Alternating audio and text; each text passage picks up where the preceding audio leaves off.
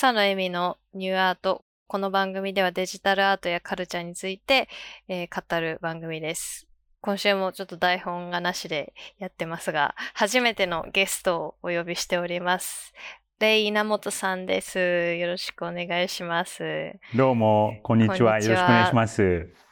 何もちょっと予定調和で、しかも、レイさんのポッドキャストの、えー、世界のクリエイティブ思考に出演させていただいて、そのまま私の番組も収録させていただいているということなので、はい、ぜひ、世界のクリエイティブ思考レイさんがやってる番組も聞いていただければなと思うんですけど。ありがとうございます。レイさん、じゃあ、はいはい、ちょっと軽く自己紹介していただいてもいいですか？はい。えー、レイナムトです。僕はですね、えっと、一言で言うとクリエイティブディレクターっていうお仕事をしているんですが、あの、そもそも高校生ぐらいの頃にアーティストになりたいなって思って、で、大学の、アメリカの大学の美術学部に行くんですが、その時にコンピューターに出会って、コンピューターサイエンスをやり始めるんですね。で、そこから、そのアートとコンピューターサイエンスの融合で、まあ、アートとあのプログラミングのコードの融合っていうことをテーマに、えー、ずっと仕事をしていて、で、そもそもはそっちの方に行くかなと思っていたんですが、えー、どっちかっていうとそのビジネスの方面で、えー、アートとテクノロジーを掛け合わせて新しいことを生んでいくっていう方に興味を持って、もう20年、25年ぐらい、その関係のお仕事をしています。うん、で、最初の合計そうですね、16、7年は、いわゆるそのクリエイティブエージェンシーというところで、まず RGA というところで、それから AKQA というクリエイティブエージェンシーで経験を積んで、うん、そして、えっと、2015年に AKQA を退職して、2016年に自分の会社 I&Co を立ち上げて今に至っています。うん。なるほど。はい、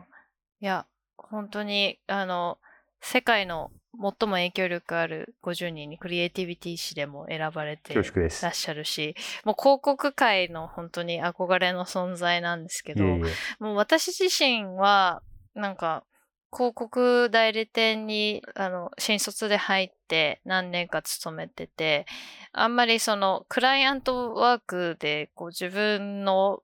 こう、クリエイティビティが発揮できなかったタイプだったので、うんうんうんすごくレイさんは私のないものを持っていて憧れています。でもその一番最初がそのアーティストになりたかった。はい、でそこで、まあ、コンピューターサイエンスに出会ったっていうお話はあのなかなか今まで伺っていなかったので、はい、なんかそしたらじゃあクリエイティブでコーディングして作品とか作ったりもできますよね。そうですね。その大学の頃、あの、ジョン・前田さんっていう、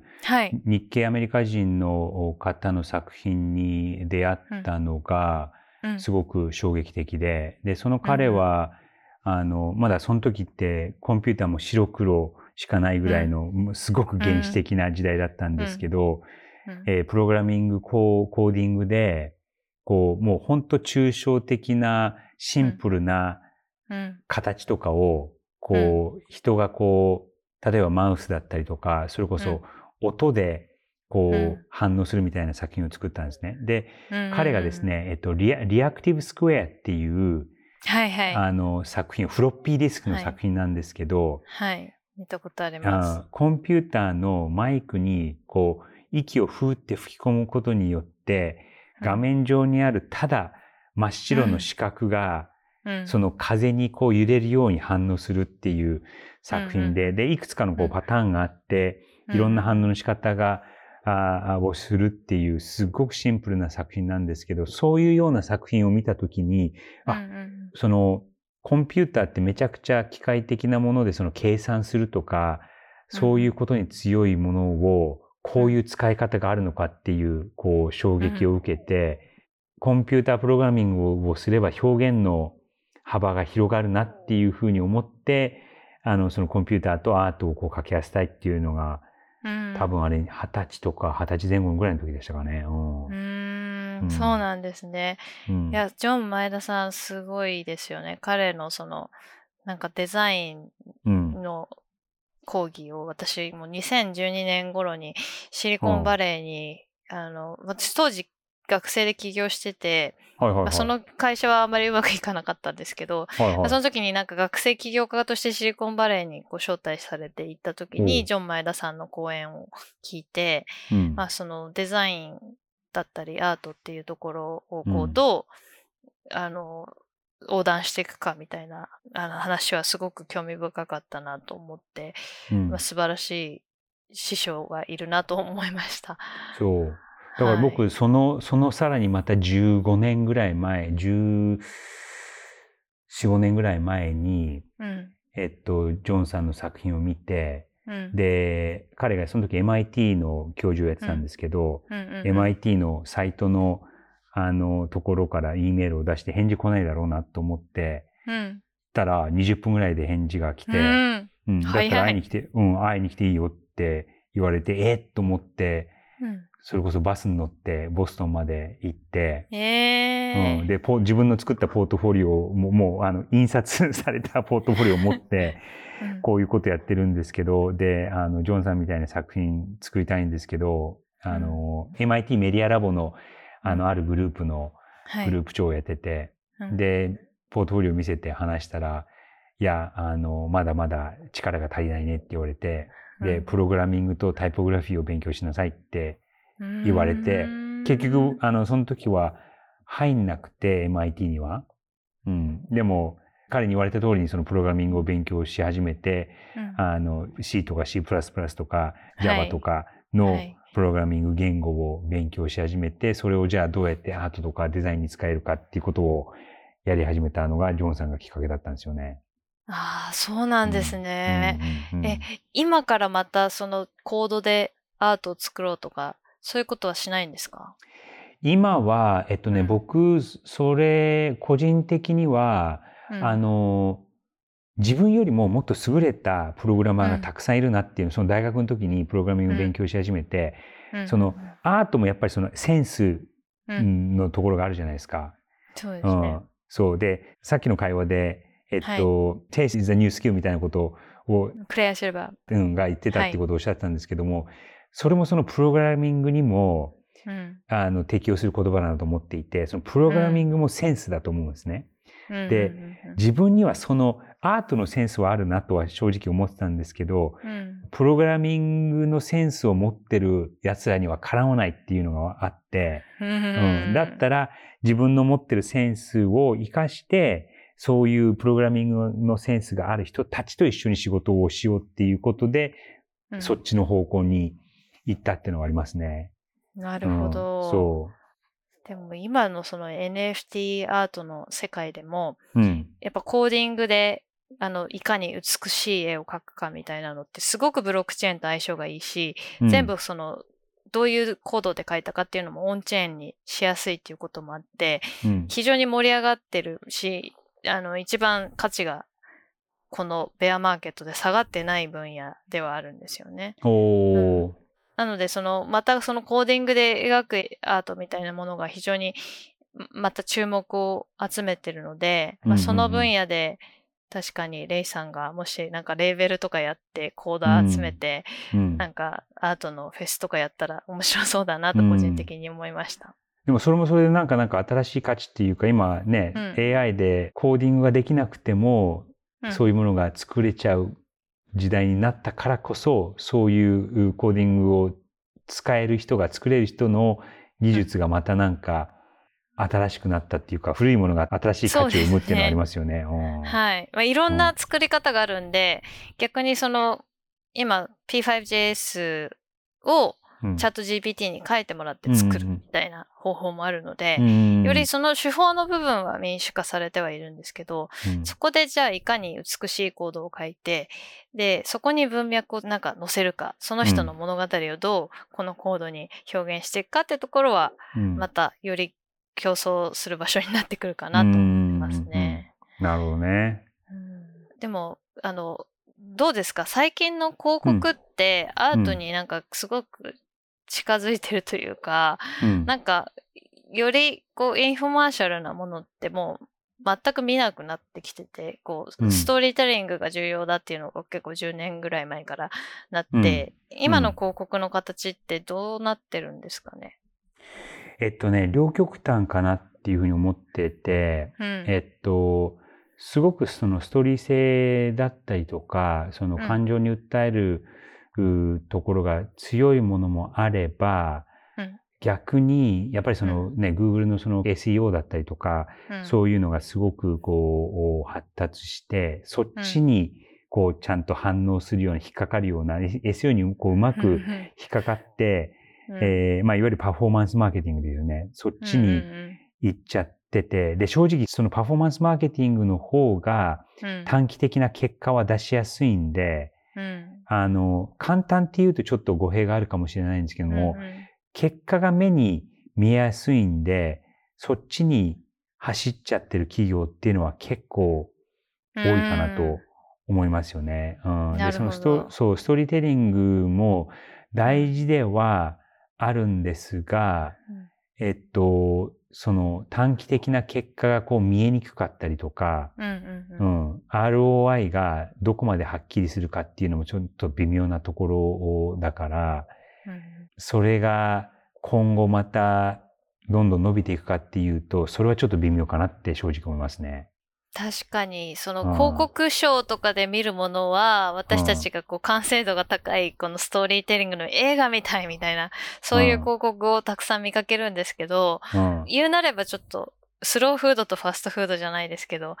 効率的にカロリーが取れるファストフードにこう、みんな走りがちみたいな部分はあるかもしれないですよね。そうそう。だからそのスローフードとファストフードだったりとか、まあ、あの、いわゆるそのガストロノミーみたいにすごく高価なラグジュアリーな、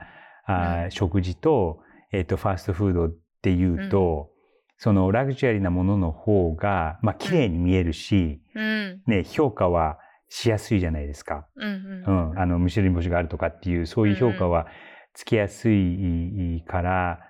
取り上げやすいんですけど、でも実際その市場で見ると、そのファーストフードが、の方が全然規模があったりとかっていうところがあるので、だからそういう賞をもらってるから、それが世の中的に影響力があるっていうわけでもないのかなっていうのは正直ありますよね。なるほど、うん。ちなみに AI の活用は、もうすでに進んでるんですか、広告業界の中でえっと、進んでる部分と進んでない部分があって、この間、あの、ちょうど1ヶ月ぐらい前に、カンヌの、えー、フェスティバル・オブ・クリエイティビティ、昔は広告祭っていうふうに言われてたんですけど、うんうん、そこに行ってたんですね。で、うん、それこそ、1年2年前は NFT だったりとかメタバースだったのが、今年はその一番話題だったのが AI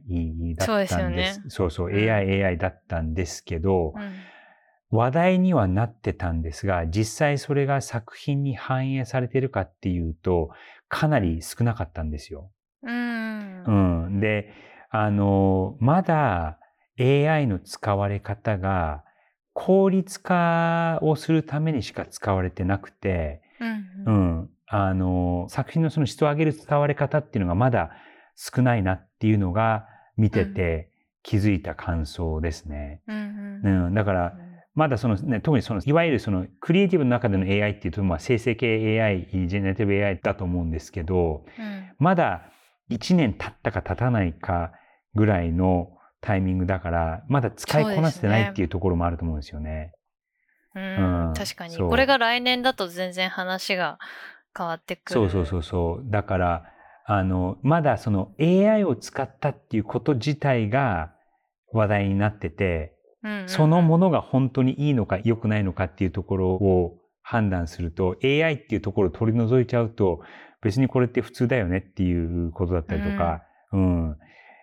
方法の話題に引っ張られてるところはあって、うん、うん、で、その審査とかの話も聞くと、これが AI で使われましたみたいな説明があるケーススタディだったりとか作品は逆にこう敬遠されて、うん、そうそうそうそう。テクニックに走ってるだけじゃんっていうことで。なるほど、なるほど。うんうんあの、テクノロジーの話題にはなってましたけども、うん、作品にそれがちゃんと使われたかっていうと、少なくともあの賞はもらってなかったですね。うん、なるほど。うん、じゃあこれはまた来年になっていくと変わっていく可能性は大いにありますよね。うん、ありますし、ただね、なんか、その、今までのその流れ見ると、例えばその、マーケティングとか広告の業界だと、こう、数年に一回結構こう大きい技術的な進化があって、えー、20年ぐらい前そのデジタルっていうものが現れて、そしてその後にその YouTube みたいなそのバイラルムービーみたいなものが現れて、で、その後、えー、ソーシャルメディアが出てきて、そしてその数年後にはモバイルみたいなのが、こう、3年に1回ぐらいその結構大きな発達があるじゃないですか。はい。で、それが起きたごとにデジタルのカテゴリーが出て、ソーシャルメディアのカテゴリーができて、モバイルのカテゴリーができてみたいになってたんですけど、今ちょっと違うなって思うのは、じゃあ AI っていうカテゴリーで、あの、作品に賞が与えられるのかっていうと、そうはならないんじゃないかなって、ちょっと感覚的には正直思ってます。うん。うん。そうですね。なんか、その完全に AI で作るとか、いう世界観には、まあ、その、特にカンヌのフェスティバルで受賞するような作品は、うん、ま、ま、なかなかまだ出てこないとしても、うん、ファストフード広告はかなり AI で、そうそうそうそう。代替されるんじゃないかなと思うんですけど。うん、思います。それで、もうね、人間が作ったのか AI が作ったのかもう区別がつかないですし、うん、うん、あの、もう質より量の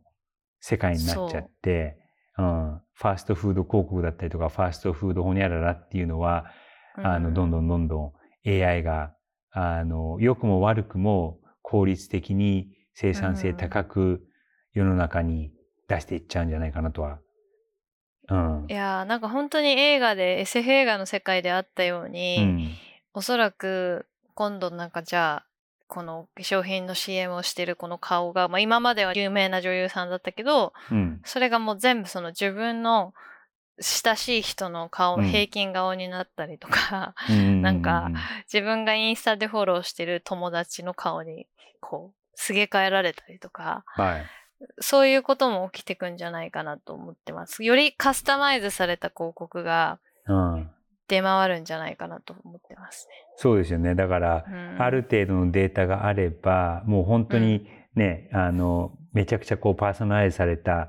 メッセージだったりとか、うん、広告が、その人だけの広告が僕バンって打たれても、それこそね、映画とかでブレードランナーとか見ると、あの、その人の名前が、その人の方が、その前を通るときにこう出てくるみたいな感じに、うん。で、まあ、まあ実際にそれに似たようなことは、ね、携帯とか見てると、あ、これって絶対会話に、ね、会話聞いてたよね、みたいなのが出てきたりするじゃないですか。いやー、ほんとそうですね。なんかあの、ブラックミラーの最新エピソードの、うん、あの、ジョアン・イズ・オーフルでしたっけ？あれみたいな世界観になってくんじゃないかなと思いますね。まあ考えれば考えるほどディストピアなシナリオもたくさん出てくるんですけど、こう、うまくこう活用して、うん、えー、まあその人間のクリエイティビティを高めるツールとして、うん、まあ広まっていけばいいなと思うし、なんかもうそこはこう普及は絶対していっちゃうし、こうどんなに規制しても進化はし続けると思うんで、うん、なんか広告でこう AI を使う、なんかね、倫理だったり、こうルールだったりみたいなのは、盛んに話し合えられるといいなと思ってますね。そうですよね。うん。うん、そう、だから、あとでも、あの、結構その、やっぱりその、さっきの話もありましたけど、その著作権の問題とか、うん、あの、例えばそのミッドジャーニーみたいなのを使って、うん、で、例えばこれを、この人のスタイルでって書かなかったとしても、うんうん、書かなかったとしても、結局 AI ってどっかからこうデータを引っ張ってきて、それを,、をパターンにして作ってるわけじゃないですか。うん、だからそこが今まだ、あの、それこそそのクライアントにお金をもらって、そして、ね、何かをこう宣伝するとか、何かをブランディングするっていう時に、うん、そこの、その著作権に本当触れてないのかっていうとこはまだ100%ギャランティーできない状態なので、うん、うん、大手のところは結構ちょっと慎重にはなってますよね。そうですね。使う、使うときに、うん。確かに。そそれがね、競合の学習したやつだったら 大炎上ですもんね。そうそうそうそうそうそう。アディダスの広告作ったらナイキを学習してたみたいな。そうそうそうそうそう。まさにそれって絶対起きてもおかしくないことじゃないですか。うん、うん、であのクリエイティブの業界じゃないんですけどこの間あのアメリカであの問題というかニュースになってたのが、ある弁護士が、うん、あの弁護のための議論をの準備でチャット GPT 使ったらしいんですね。でそれを使ってあの弁護をしたら、そのチャット GPT が出してきた、その過去の事例っていうのが、でっち上げの事例だったんですって。ああ。そう。で、それで裁判で使って、で、で、裁判官がなんかそれを後で調べたら、うん、ないと、この事例は。うん、で、どこで調べたんだっていうふうに突き詰めてみたら結局チャット GPT に頼ってたってことがあって、で、結局嘘だったっていう。いや、まあ、それはもう弁護士がバカ、うん、バカだし。そうそうそうそうそう。その AI の使い方が Google じゃないから。そうそうそう。そこのね、境目の、うん、あの、判断を怠っていて。うん、確かに、うん、そ。それはちょっとなんか、こう AI のミスコンセプションな気がしますね。でも確かに、そのリテラシーを全体にこう高めないと会社で活用しましょうっていうレベルにはなかなかいかないのかなっていうのは少しありますよね。そう、そう。だからね、あの、僕とか草野さんとか、そのある程度こう、リテラシーがあるから、いや、その使い方は NG でしょっていうふうな判断が効くと思うんですけど、うん、うん、聞かない人たちも多分いっぱい、てか聞かない人もがいて普通の部分もあるんで、そうですね。そうそうそう。もう、で、特にチャット GPT とかの場合だと、嘘のこともあったかも本当のように言うじゃないですか。そうですね。そうですね。そうそう。だからその判断がつかないっていうのもわからなくもないですけどね。そうですね。なんかこのエクステンションとかこういろいろね、あの、活用できるようになるので、うん、それをと、じゃあ医療の膨大なデータでこう、うん、お医者さん AI ができてとか、うんうんうん、なんか法律の会 AI ができてして、じゃあそれを本当に神様のように崇拝して、うんうん、あの、そういう方々が出てきちゃうっていうのは確かにありますね。だから本当にこれからもまだ考えられるディストピアとユートピアのシナリオをできるだけ人間たちでこう考えて、どう使って、どう活用していったらいいか、どうクリエイティブをこう高めるツールとして使えるかっていうのを検証する必要がありますね。そうですね。だから効率性を求めるだけじゃなくて、どうやってその質を上げるかっていうところに AI を作って、特にそのクリエイティブの枠でいくと、うん、うん、もちろんその生産性を高めるために作るのは全然いいんですけど、それだけだと結局中途半端なものだったりとか、うんうん、ね、中途半端なものをたくさん作ってもあんまり意味がないわけで、ゴミになっちゃうわけで、そうね、そう、いかに今までできなかった新しいものを作っていくかっていうその質の方を追求していかなきゃいけないんじゃないかなとは思います。そうですね。それこそ僕がその、この業界に入った時に、あの、デジタルはそんな感じだったんですよね。デジタル、そのインターネットとかって、あの、まだ、あの、大学の中だけで、で、僕もその、そもそもインターネットとかもそのアートで使えるなと思って、入ったら、こう、ど、どっちかというとそのビジネスの方に行って、で、今となっては、ね、デジタル抜きではビジネスはできない世界になったじゃないですか。うん。だからその感覚に似ていて、今まだその AI だと、そのアートの領域ではすごく、活用できるツールではあるんですが、うんうん、まだまだそのビジネスの業界ではいろんなその明確になってないところが多いんで、うん、なかなかこう、日常的には使えないとは思うんですけども、でもじゃあ、それをこのビジネスの問題を解決するとか、うん、ブランドを作るっていうところに、その AI っていうツールを使えると、また今までになかった新しいものができるとは思うんで、それは、その20年、25年ぐらい前の感覚に似てて、個人的にはすごくワクワクします。うん、そうですね。はい、いや、非常に興味深い話ありがとうございます。ちょっとゲストを呼ぶことに慣れてなくて、なんか終わりが 見えなくて、いっぱい話したくなっちゃって、すいませんでした。でも、広告業界でこう、どう使われていくかっていうのは非常に興味があります。なんかアートだったから何でもありだったんですけど、うん、じゃあこれを商用的に利用するってなっていくと、いろんな問題が出てくるなって、いや、そうなんです感じました。そうそう。まあ、それはそれで僕は、あの、新しいチャレンジで、あの、ワクワクしますけどね。うん。うん、いや楽しみです。ぜひ、レイさんがどうやって使っていくか。はい、わかりました。はい、はい、またじゃあ話させてください。今日はありがとうございました。